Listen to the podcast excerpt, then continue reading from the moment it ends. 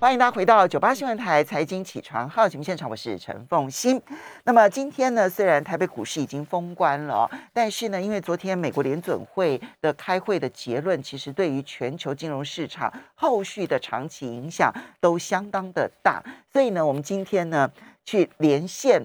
嗯。在过年前已经去休假的黄义婷，哈，好，这个一周美股瞭望，在我们线上的是康和投顾总经理黄义婷，也非常欢迎 YouTube 的朋友们一起来收看直播。哎，疫情玩的开心吧？有听到我很酸的 声音了吗？是在休假，但是呃，整个心情呢还是维持在上班状态，因为毕竟联总会在在呃会议当中嘛，呃，所以。呃，昨天晚上还是相当的关心美股的一个走势，有吓到了吗？我们来看一下联准会的态度，联准会态度，这真的是超级超级阴了耶！是是，的确是一个相当相当鹰派的一个，呃，不管是会后声明也好，或者是呃鲍威尔在呃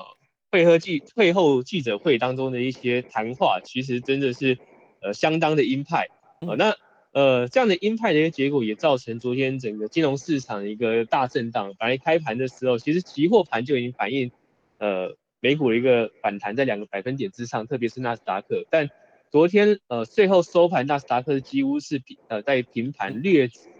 略为上涨，但呃已经吞噬了大多数的一个涨幅啊。那同时呢，呃道琼啊或者是呃 S M P 五百都是都是收在平盘之下。那除此之外的话，呃。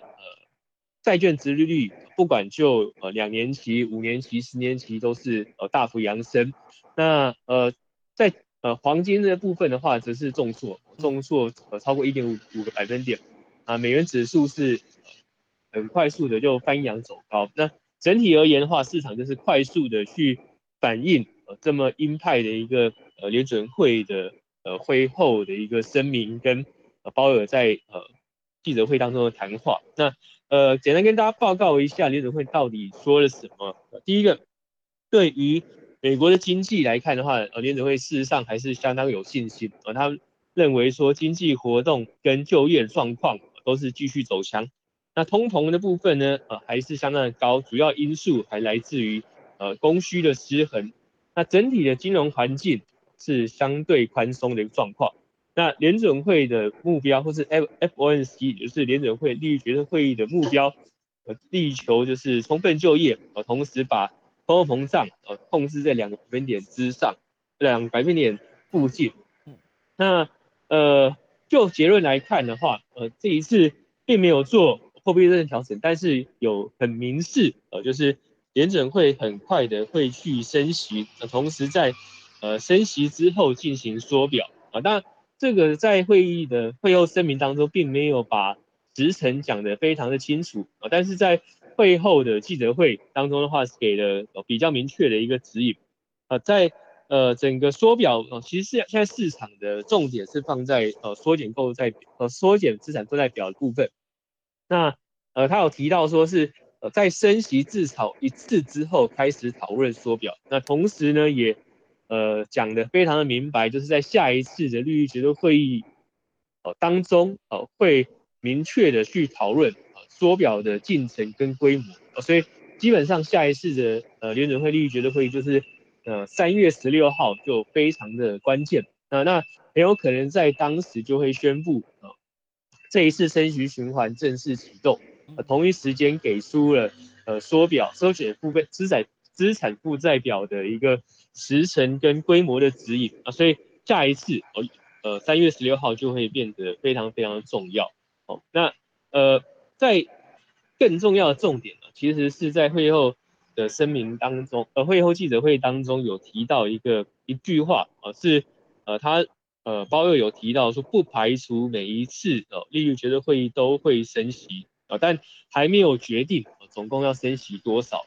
哦。那呃，今年来看的话，还有几次啊？三月十六号一次，五月四号一次，六月十五号一次，七月二十七号、九月二十一号、十一月二日跟十二月十四日，也就是呃到年底之前，今年还有七次联准会的利率决策会议。那假设是按照呃鲍尔的说法，每次都升息的话，那还那就会升七次。那这其实是非常激进的一个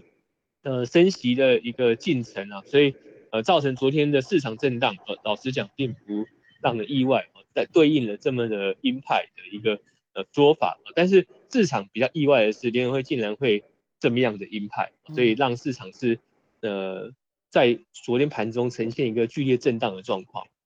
那就我的观点来看呢，其实呃这么样的鹰派的说法，不见得。对大盘来说是完全坏的一个状况，呃，这其实是让市场做了一个最坏状态的一个打算，所以昨天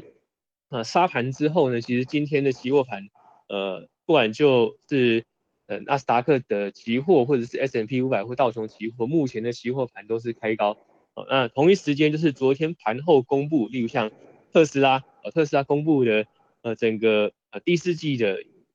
获利状况或是营运状态都是优于预期。那当然，他还是有提到供应链短期可能会是今年一整年的一个经营上相对起来的困境。那刚发布的时候，盘后是跌了百分之六啊。那但现在来看的话，其实又回到平盘之上。那整个呃盘后就宣布呃财报之后，盘后的走势其实跟呃呃前一天呃 Microsoft 就微软公布呃。一个公布它的上一季财报，还有今年展望之后的一个表表现，其实蛮雷同的。就是在公布之后，其实盘后盘是很快速的急杀，但是随后就大幅的扬升。那呃，如果昨天的一个联准会议的态度没有这么鹰派的话，今呃昨天应该会看到微软的股价是大幅走高。但昨天即使是有这么鹰派的一个联准会的说法，但 Microsoft 的股价昨天还是上涨百分之二以上啊，所以显现出了，那目前看起来的话，就是呃，我认为呃这样鹰派的一个呃联准会的立场或是预告，其实是给市场一次呃惊吓之外，也是去一个寻求短线底部或者短线最大风险的一个呃机会啊啊，所以呃未来几个交易日，如果市场没有出现明显重挫的话，应该会出现。反弹，那但这个反弹呢，我认为不会过高点，呃，甚至甚至是呃回到呃前坡的高档整理区的可能性都是偏低的。也就是说，假设真的有反弹出现的话，那我会建议投资人去先行做呃减码的一个动作，好，不要去看到反弹就追高。好，易婷，所以刚刚我们做一个小小的这一个结论，第一个是联准会现在等于是把它最鹰派的态度已经都展现出来了。你大概很难很难去猜测说联准会还有更鹰派的做法吗？没有了。你每一次的会议都有可能会升息，然后你告诉大家说你的这一个资产负债表有很大的空间要缩表，也就是你要收的资金可能会相当的快，而且相当的多，而且它整个缩表的时间点可能会在一次升息之后就开始讨论。换句话说，他下一次的会议之后就要开始讨论缩表，上半年就有机会看到缩表。大概你很难看到有这么快速的鹰派转为如此偏鹰派的这个情况。那既然如此，这个对市场来说不确定性才是最大的风险。那现在确定了，你就是超级鹰了，市场会在很短的时间调试，接受联准会成为超级鹰。我们这样讲对不对？是是，那除此之外的话，我也不认为联准会它的目的是要让整个金融市场崩溃啊，因为在会后的呃记者会当中，包也有提到另一句呃相当重要的一句话，就是他能联准会会去监控美债的殖利率曲线。啊，因为他认为哦美国的呃公债市场，特别是长债的体系是全球金融市场非常重要的一环。啊，所以他们会避免让整个金融系统出现崩坏。也就是说，呃，他们在做这样的一个缩表的部分呢，啊，基本上我认为它不会呈现，不会采取的是卖出手动部位，而是让呃部位到期之后自然的呃消峰的可能性是比较大，因为你直接在市场把手中持有部位抛售的话，那对于呃整个呃债券市场的呃的一个秩序，或是债券市场的价格会出现严重的破坏啊，进而造成啊债券。市场利率的一个快速扬升呢，那这绝对不是呃联准会希望做到或者希望看到的一个现象。好，所以呢，我们会看到市场的反应非常的有意思啊。他在这个联准会的会后记者会的之后呢，你看到那个涨这个整个的股市呢，开始由大涨，然后开始急剧的往下跌，然后呢，甚甚至于像道琼跟标普是翻黑的，然后纳斯达克打到了平盘附近，可是盘后的电子盘却看到了回升啊！现在我们看到最新的报价，标普的迷你电呃期货期货电子盘呢是涨了百分之零点五二，纳斯达克的。这个盘后电子期货盘呢是涨了百分之零点八，嗯，所以现在回头来看，市场你觉得已经消化完了联准会的超级鹰吗？那你刚刚提到的这个应对之道，我们让大家呃更清楚的了解，你觉得未来会很快的有一波的可能整理，而这个整理是要去彻底的。然后这个整理可能会有很快速的反弹，但先不要急着抢反弹。那什么时候才能够是一个比较好的介入的一个情况呢？第一个来看的话，就是呃，公布到目前为止的呃企业财报，呃，老实讲，并没有太差，并没有太差。当然，金融股的部分的好坏参半，但其他的产业类股，除了像是科技股部分。哦，虽然呃上周先公布的 Netflix 表现不如预期，但实际上它的一个呃获利跟营收都是有预期，它是对于今年第一季的展望是看的比较保守，是相当保守了，所以造成股价当天重挫二十个百分点。哦，但其他来说的话，到目前为止，呃不管是呃前天的呃 Microsoft 或是呃今天稍早公布的呃特斯拉，哦那其实整个表现都还是呃。符合预期之外，也是又有预期，然后对今年展望并没有看淡。那这种情况之下的话，事实上就反映出有竞争力的公司，它还是会呃缴出让投资人满意的成绩单。在这这当下的话，再搭配过去这段时间，今年一月以来的一个呃大幅的下跌之股价大幅下跌之后，其实很多好公司的股价都已经到了相对低点。啊所以基本上在这种状况之下的话，就会酝酿一个市场的反弹。好，我们稍微休息一下。所以从这里面就可能要从财报当中如何的去沙里掏珍珠了，对不对？哈，这时候也许掏出来的珍珠反而更弥足珍贵。我们休息一下，马上回来节目现场。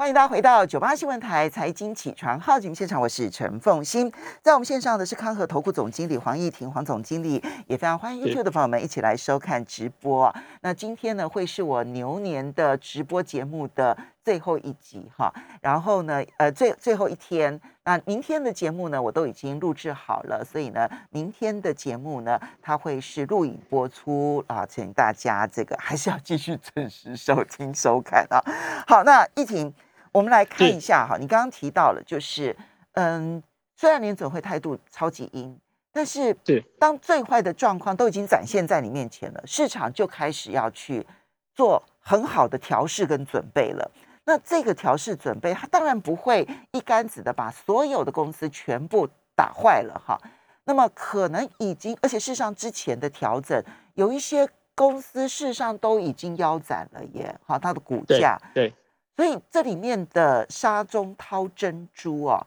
它到底有哪一些方法？要如何的来挑选？第一个当然就是回归到基本面，因为呃，从过往的经验来看啦，就是当联准会进行货币政策调整之后，市场的一个呃广度会开始收敛，就是说它不是在由过啊，在是宽松的时代是由呃流动性来支撑的一个市场，而是。最终要回归到基本面去做一个呃，不管是呃时机点的一个布局也好，或者大盘的操作，甚至是个股的呃挑选，最终就是要回归到基本面。那至少联人会在基本面美美国的基呃经济基本面部分来看的话，呃，到目前为止所发布的一些呃会欧声明的一个看法，甚至是和平书的看法，其实都表明了美国的经济还是一个。稳健在扩张那个脚步之上，那所以在这种情境之下的话，因为我的大型企业他们要出现呃很快速的获利衰退，目前上看起来难度也是相当大的，所以基本上来说的话，呃各位可以去借由呃这一次所公布，因为现在到过年期间应该是才到爆发布最关键的两个礼拜，哦所以。在这两个礼拜当中的话，其实就可以去呃做一些的呃挑选。那目前看起来的话，其实大型企业，呃，他们的一个呃企业的获利能力也好，或是营运展望也好，目前看起来并不算太差。呃，那各位就是可以去呃从中去呃寻找一些呃基本面不错，但股价又在这一波的回档当中明显受到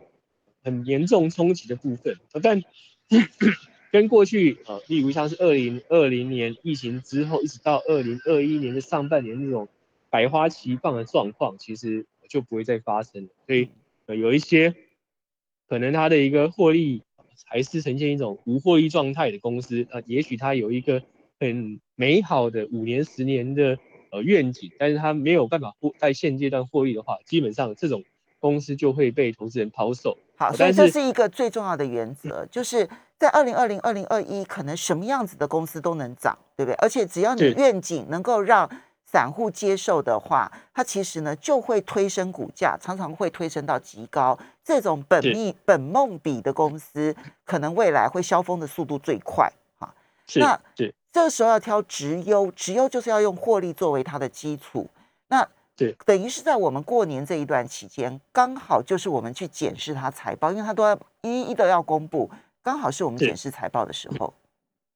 没关系，就是呃收完假之后回来的第一次节目，就会跟发大家做一个呃完整的报告，或是比较明确的一个呃